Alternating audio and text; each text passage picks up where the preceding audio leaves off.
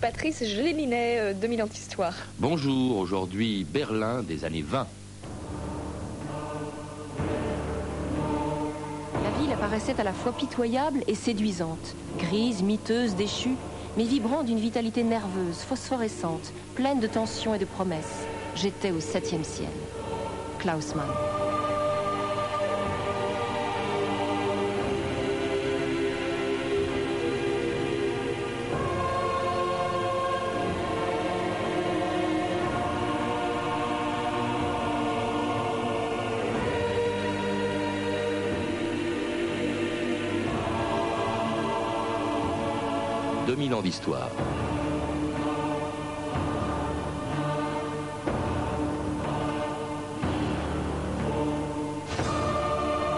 Pendant plus de dix ans, de 1919 à 1933, tout ce que le monde comptait à l'époque de savants, d'artistes ou d'écrivains s'était donné rendez-vous à Berlin.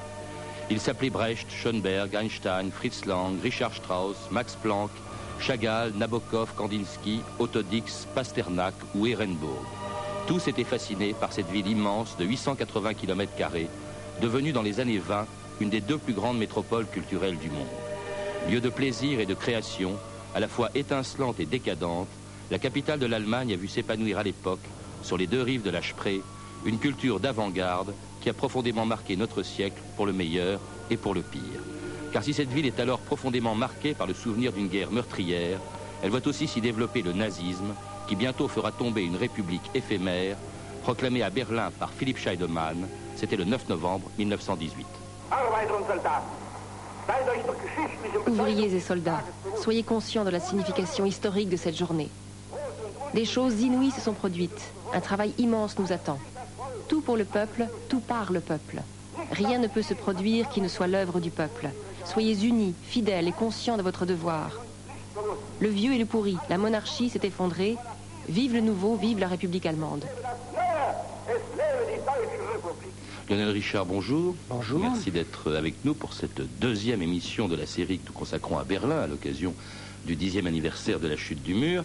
Euh, une deuxième émission donc sur ce Berlin des années 20 qui ont été pour cette ville des années tout à fait extraordinaires, très riches à la fois sur le plan culturel et puis dramatiques aussi sur le plan politique et social puisqu'elle commence en 1919 par une véritable anarchie. Hein. on est à la fin de la guerre, le, discours de Scheidemann qu'on vient d'entendre est deux jours avant l'armistice, et c'est déjà l'anarchie qui va durer pendant environ trois ans. C'est-à-dire que c'est la chute de l'Empire, et euh, Guillaume II est obligé de partir, et en réalité, un compromis a été trouvé avec les sociaux-démocrates pour que justement le Parti social-démocrate prenne la situation en main. Et en réalité, il y a la révolution. La révolution qui s'est développée non pas euh, à Berlin en premier, mais d'abord euh, à Kiel, à Hambourg. Et toute cette fin de guerre, c'est une euh, période de soulèvement révolutionnaire qui va durer d'ailleurs assez longtemps, qui va durer jusqu'en 1920, 1921 et même 1923 dans d'autres endroits en Allemagne. Donc, si vous voulez, c'est l'anarchie. Euh, c'est l'anarchie euh, dans la mesure où c'est une situation non contrôlée, une, situation de misère, misère économique terrible, parce qu'effectivement, s'il y a cette situation, c'est tout simplement parce que la population en a assez de la guerre et euh, donc les soldats se sont révoltés et il y a la formation de conseils d'ouvriers et de mmh. soldats. parce qu'il y, a une gauche assez divisé à l'époque. Scheidemann est lui-même socialiste, mais socialiste modéré. Il y a un gouvernement de gauche qui va se mettre en place, dirigé par Ebert. Et puis, le jour même où Scheidemann annonce cette république de, Weimar, est annoncé en même temps par Karl Liebknecht et Rosa Luxembourg, par les Spartakistes, une république qui se veut sur le modèle, au fond, de l'URSS de euh, c'est difficile euh, à dire euh, de manière aussi tranchée. Oui, oui, de manière aussi tranchée. Gauche, oui. C'est-à-dire, bon, le Parti social-démocrate a connu une scission pendant la guerre. Il y a d'un côté les majoritaires et de l'autre côté les indépendants. Et l'aile de l'extrême gauche des indépendants est devenue, disons, le, le, Parti communiste en décembre 1918. Donc, Liebknecht et Rosa Luxembourg représentent ces spartakistes. Et en réalité, il a fallu prendre de vitesse euh, les représentants des conseils d'ouvriers et de soldats, qui sont euh, les spartakistes, en annonçant euh, la création d'une république allemande. C'est pourquoi, en fait, Scheidemann annonce cette république au, Reichstag, tandis que Liebknecht, lui, lui se trouve devant un endroit parfaitement symbolique à Berlin, qui est le château royal, et du château royal, devant la foule, il dit la République socialiste allemande est fondée. Donc il y a là, vous voyez, les deux oppositions euh, à l'intérieur du mouvement ouvrier qui vont se manifester pendant très longtemps, je dirais jusqu'au nazisme. Ça, ça, explique aussi cette, cette euh, séparation, précisément le manque d'unité pour lutter contre le nazisme. Mais entre-temps, Liebknecht et Rosa Luxembourg euh, vont être assassinés. seront assassinés en janvier 1920. un non, non, 1919. 19, pardon, 1919. En 1919, et par un ministre social-démocrate, Noske, qui se surnommait lui-même le chien sanguinaire et qui ne cache pas les méthodes qu'il compte employer pour écraser les communistes. Écoutez-le, c'était en mars 1919. Quand dans les rues de Berlin, des milliers de personnes lèvent les armes contre le gouvernement, quand des assassins et des vandales se livrent à des orgies, c'est l'anarchie. À l'obligation d'agir pour rétablir aussi vite que possible l'ordre et la sécurité, j'ai dû me soumettre. C'est donc Gustave Nosk qui a effectivement écrasé cette révolution euh, spartakiste en, janvier 19. Euh, et puis euh, l'anarchie continue parce qu'il y a aussi dans Berlin d'ailleurs, essentiellement dans Berlin, un putsch, le putsch Cap. Il y aura ensuite des assassinats, assassinats de ministres comme Walter Rathenau qui sera assassiné en, en juin 22. C'est une ville très agitée, Berlin à l'époque sur le plan politique. Euh, oui, Berlin euh, est un peu en rupture d'ailleurs avec le reste de l'Allemagne parce que petit à petit le calme revient en Allemagne, mais euh, Berlin connaît ces attentats. Et il faut quand même souligner, si vous voulez, qu'une fois ce mouvement ouvrier écrasé, mené par les spartakistes, ce qui en découle, c'est une lutte de la droite et de l'extrême droite contre la République, contre l'idée même de la République. Parce qu'il y a beaucoup de choses qui se combinent. Il y a notamment le problème du traité de Versailles, le refus du traité de Versailles. On a entendu Scheidemann, mais Scheidemann démissionne, démissionne parce qu'il n'accepte pas les conditions du traité de Versailles. Et c'est un autre social-démocrate qui euh, va le remplacer. Euh, donc, euh, l'extrême droite va pouvoir être extrêmement active, soutenue un peu partout, parce que finalement, il n'y a que deux partis qui représentent la République, le Parti social-démocrate et le Parti démocrate. Donc, on va avoir des assassinats, Rathenau, par exemple, ministre des Affaires étrangères, tout simplement parce que... Berlin par en, plein, en plein Berlin par les corps francs. Alors là, bon, c'est l'alliance de Nosk social-démocrate mm. avec l'armée et avec les corps francs. Et puis un Berlin qui souffre aussi, comme toute l'Allemagne, d'une inflation absolument phénoménale qui apparaît au tout début des années 20. C'était, ça se calculait en milliards. le billet de métro à Berlin est passé de 1 marque en avril 21 à 150 milliards de marques en novembre 23. Toute l'Allemagne a souffert, Berlin particulièrement, je crois, Lionel Richard. Oui, oui, mais Berlin souffrait déjà pendant la guerre. Et donc euh, tous les succès d'années, si vous voulez, pour se nourrir étaient utilisés. Et euh, la misère était considérable, bien sûr parce que la plupart des ouvriers se trouvaient enrôlés. Donc euh, les femmes ne pouvaient plus s'occuper des ménages. Elles étaient, elles, obligées, pour certaines, de travailler dans les usines, etc. Et donc la misère avec l'inflation va durer jusqu'en 1923. Et c'est effectivement quelque chose de terrible. la livre de pain valait je crois, 80 milliards de marques. On faisait ses courses avec une brouette de billets. Alors ce qui est curieux, c'est que c'est dans cette misère que commence déjà, que Berlin commence à devenir une capitale culturelle tout à fait extraordinaire. Il y a, une espèce de, d'agitation culturelle formidable. À ce moment-là, c'est assez curieux ce paradoxe entre la misère et puis cette ville qui devient une ville de plaisir, une ville de culture euh, étonnante dès le tout début des années 20. Oui, euh, d'abord, tout le monde ne connaît pas la misère il faut bien euh, serrer les quartiers, serrer euh, les, aspirations, etc. Parce que dans cette période d'inflation, il y a aussi des réussites, des réussites financières. Donc, si vous voulez, d'un côté, il y a le monde euh, qui fréquente les cabarets, qui fréquente les restaurants. Tout ça est bien décrit à travers les caricatures d'un peintre qui s'appelle Grotz, Georges Grotz.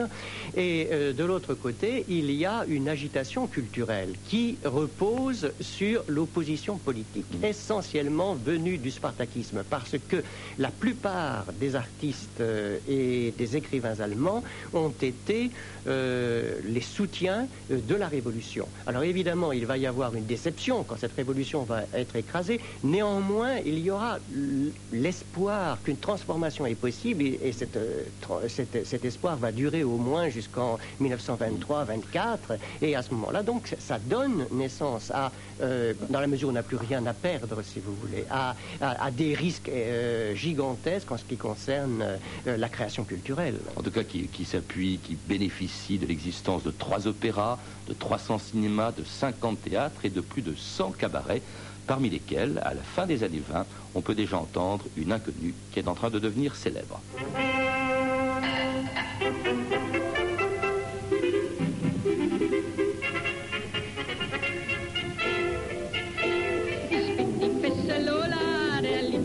den Saft. Ich habe ein Pianola zu Hause in meinem Salon. Ich bin die fische Lola. Ich lieb ein jedermann. Doch an mein Pianola, da lässt sich keinen ran. Ich bin die fische Lola, der Liebling der Saison. Ich habe ein Pianola zu Hause in meinem Salon.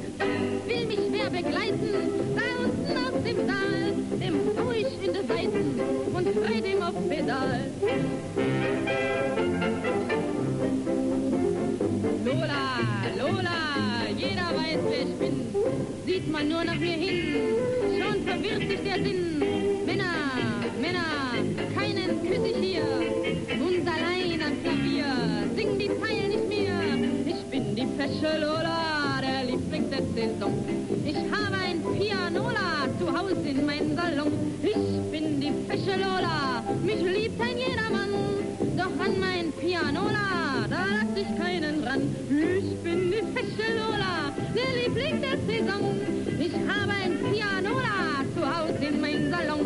Doch will mich wer begleiten, da unten aus dem Saal. Dem hau ich in die Seiten und treu ihm auf Pedal. France Inter, 2000 ans d'histoire, Patrice Gélinet. Et Lola, chantée bien sûr par Marlène Dietrich à l'extrême fin des années 20. Marlène qui a incarné ce Berlin donc des années 20 dont nous parlons avec vous, Lionel Richard. Un Berlin qui a fasciné tous les écrivains qui ont vécu à Berlin ou qui ont visité Berlin, cette ville, la plus grande métropole culturelle de l'époque avec Paris. La revue de texte Stéphanie Duncan. L'écrivain Elias Canetti, par exemple, il n'a que 23 ans quand il découvre Berlin, Brecht et l'opéra de Katsu. Il y avait quelque chose d'âpre et de mordant dans cette atmosphère qui excitait et vivifiait, dit-il. Tout était permis. Les interdits, qui fleurissaient partout ailleurs, se fanaient sur pied à Berlin. On se précipitait sur tout, on ne se gardait de rien. le peintre français Fernand Léger est fasciné aussi par cette ville moderne qui ne dort jamais. Je viens de passer huit jours à Berlin, dit-il, et n'ai pas encore vu la nuit. Lumière à 6 heures, lumière à minuit, lumière à 4 heures, lumière en permanence. Et pour beaucoup aussi, cette énergie quasi animale fait peur. Tout Berlin ressemble à une marmite de sorcières bouillonnante, écrit Harry Kessler en 1919, dans laquelle la violence et les idées s'entremêlent en tourbillon. Plus noir encore, la vision du poète expressionniste Ivan Goll.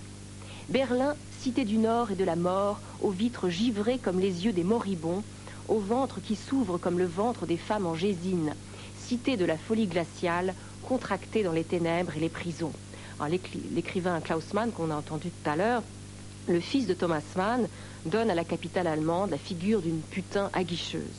Regardez-moi donc, je suis Babel, la pécheresse, la ville monstrueuse entre toutes les villes. Entrez donc, mesdames et messieurs, chez moi, ça y va fort. Ou plutôt, ça s'en va à volo. Autrefois, nous avons eu une jolie armée. À présent, nous avons de jolies perversions, du vice et encore du vice. Avec des accents aussi assez moralisateurs l'Autrichien Stefan Zweig décrit une ville en pleine décadence après la crise de 1922. Toutes les valeurs étaient altérées, dit-il. Les ordonnances de l'État étaient bafouées. Les bars, les beuglants et les débits d'eau de vie poussaient comme des champignons.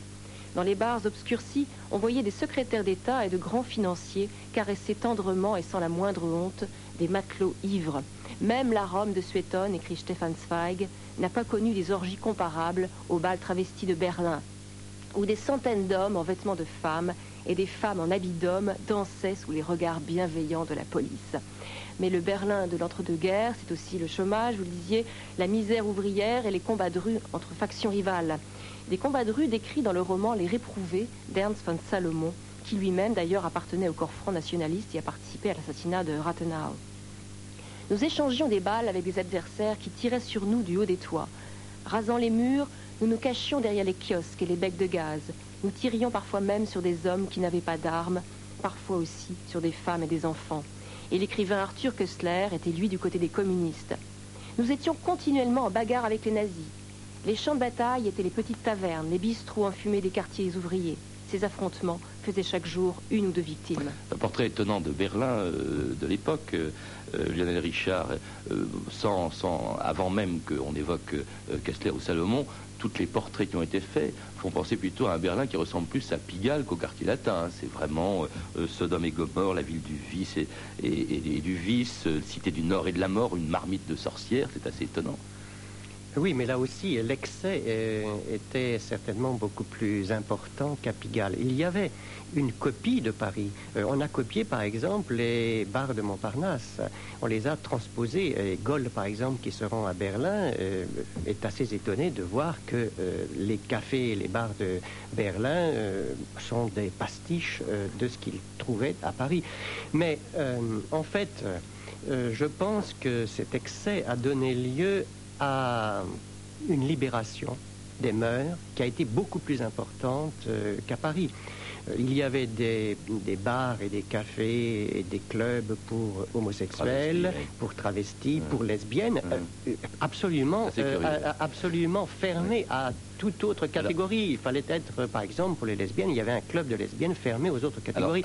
bon, et, il y avait surtout euh, les recherches euh, sur, la sexualité menées par, par Magnus Hirschfeld, qui avait un institut à Berlin. Alors c'est aussi une ville, quand même, il ne faut pas exagérer, où on travaille, où l'on crée une ville où on travaille. J'étais donné dans un livre qui était publié chez Autrement, Berlin 1933, qui était fait sous votre direction, euh, Lionel Richard. Bah, c'est aussi une ville d'universitaires avec de très grands scientifiques, Max Planck, Einstein qui se trouve euh, à Berlin. Puis c'est une ville, bien sûr, c'est la ville des théâtres, c'est la ville de Brecht, c'est la ville du cinéma, c'est Fritz Lang, Métropolis, etc. Oui, euh, d'abord Vienne a perdu de son éclat et donc une partie des Autrichiens euh, qui étaient euh, des intellectuels se sont retrouvés à Berlin. bon, c'est le beaucoup cas beaucoup d'étrangers, notamment des Russes. Hein. on a, Berlingrad. On a dit voilà, on a dit bon qu'il y avait au minimum au minimum 50 000 Russes qui s'étaient établis à Berlin. Il y avait des journaux et des revues édités en russe. il faut se dire par exemple qu'en ce qui concerne la peinture, les plus grands noms de l'époque s'y retrouvent et notamment les Par exemple, Lissitsky, Lissitsky qui, va vivre à Berlin, qui va publier une revue. Euh, donc, euh, c'est une ville euh, dans sa population extrêmement diversifiée, avec des expériences de toutes sortes. Et effectivement, l'université est tout de même euh, en pointe par rapport à d'autres euh, comme Göttingen, comme, comme, Tübingen. Il y a notamment les sciences qui sont en pointe. Il y a l'Institut supérieur de, de, technique, par exemple, de Charlottenburg. Bon, il y a des noms, vous avez cité Max Planck, Einstein, bon, et, puis, il y a le, chimiste, etc. Et puis il y a le cinéma. écoutez justement Fritz Lang parlant de cette époque dans une interview qu'il avait accordée en 1965. Moi, oh, disons nous, mon ami, mon bon ami Bertolt Brecht, nous n'avons jamais appris qu'est-ce que veut dire vraiment l'expressionnisme. Après la Première Guerre mondiale, on a essayé de faire des choses sociales. On a peut-être, je ne suis pas sûr, pas pensé à l'esthétique.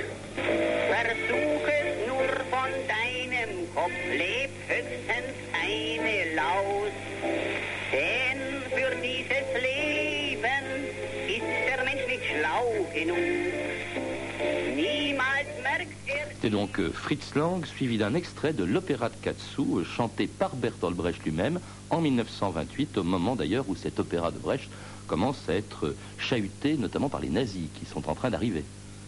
Euh, oui, il s'agit de conquérir Berlin pour les nazis. Et Hitler va charger Goebbels euh, de partir à la conquête de Berlin. Et à ce moment-là, euh, notamment, il, va y avoir une sorte de prise du pouvoir dans les locales, c'est-à-dire dans les bistrots. et, l'organisation de troupes SA, sections d'assaut, qui vont s'installer dans ces bistrots pour faire de l'agitation, et notamment devant des productions culturelles. Par exemple, l'un des plus grands scandales, c'est à propos du film tiré du roman de Remarque, euh, À l'Ouest, rien de nouveau. Les nazis euh, euh, vont arriver à, contredire par, euh, les, mesures prises par la République de, Weimar à l'égard de ce film, qui était d'autoriser ce film. Et, euh, le film va finir par être interdit comme film, disons, traître à l'Allemagne, parce que le grand mot, c'est, ce sont les traîtres de novembre, hein, c'est-à-dire ceux qui, en novembre, ont créé la République. Les, nazis, en tout cas, ne s'agitent pas seulement dans les cinémas ou dans les cabarets ou dans les théâtres. Écoutez, euh, ils le font aussi au Reichstag. Écoutez l'avant-dernier chancelier allemand avant Hitler, Heinrich Brüning, quelques jours avant de quitter ses fonctions dans un Reichstag en effervescence. C'était le 12 mai 1932. Mesdames et messieurs,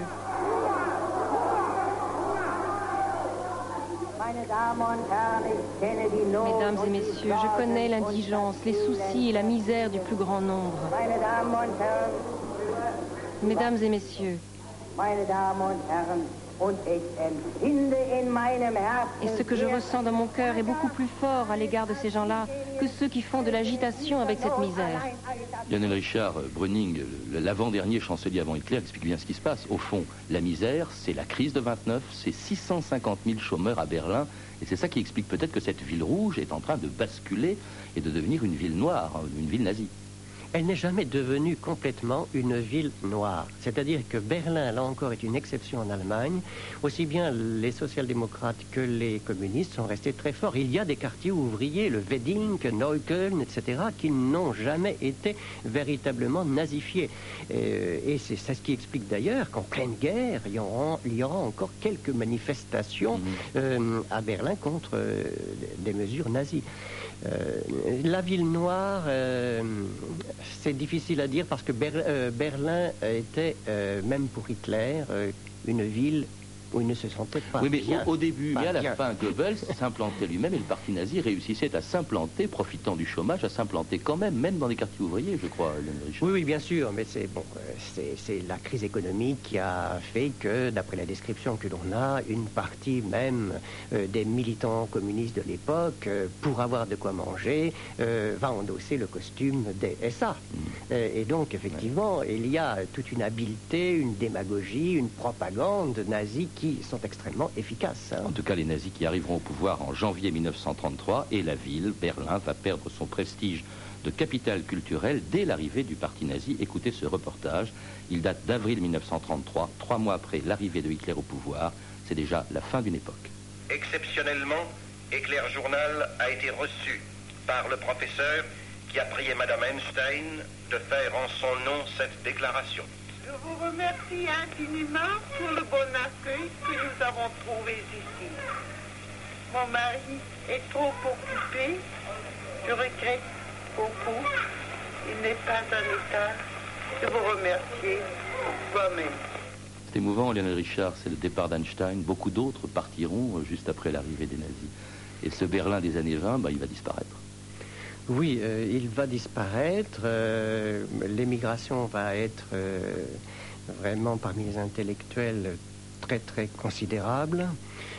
mais il y a tout de même des compromissions qui vont se passer parce que, en ce qui concerne le théâtre, par exemple, Berlin va conserver sous le Troisième Reich une vie théâtrale assez intense, grâce précisément au beau-frère de Klaus Mann, Gustav Grüngens, qui va diriger le théâtre national.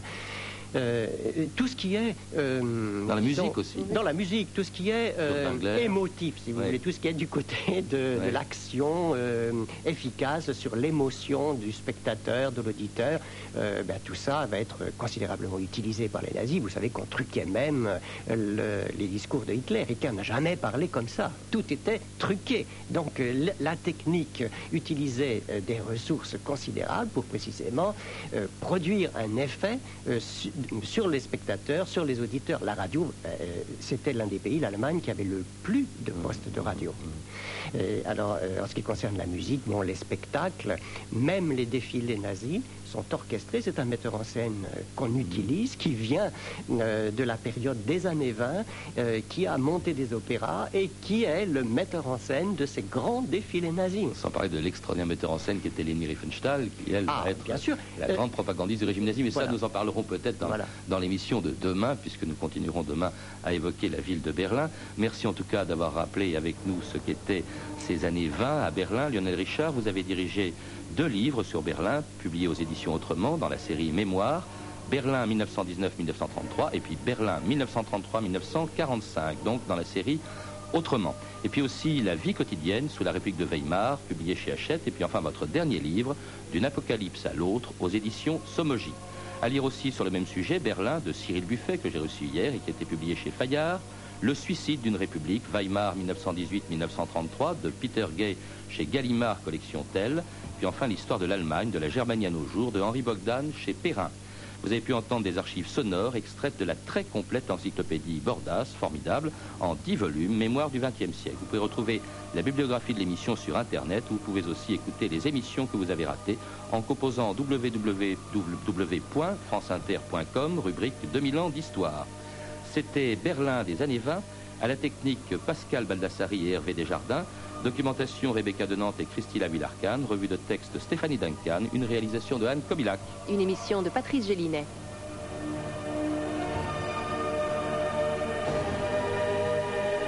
Demain, après le Berlin des années 20, nous parlerons du Berlin des années noires, la capitale de Hitler de 1933 à 1945. Mais tout de suite sur France Inter, à 14h30, vous avez rendez-vous avec Chris. Bonjour Chris.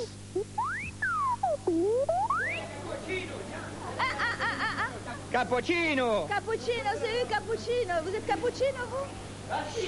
Oh, une question toute petite. Comment ça va? Ça va bien. Pourquoi? Oh, pff. Vous en connaissez un là qui parle beaucoup? Pourquoi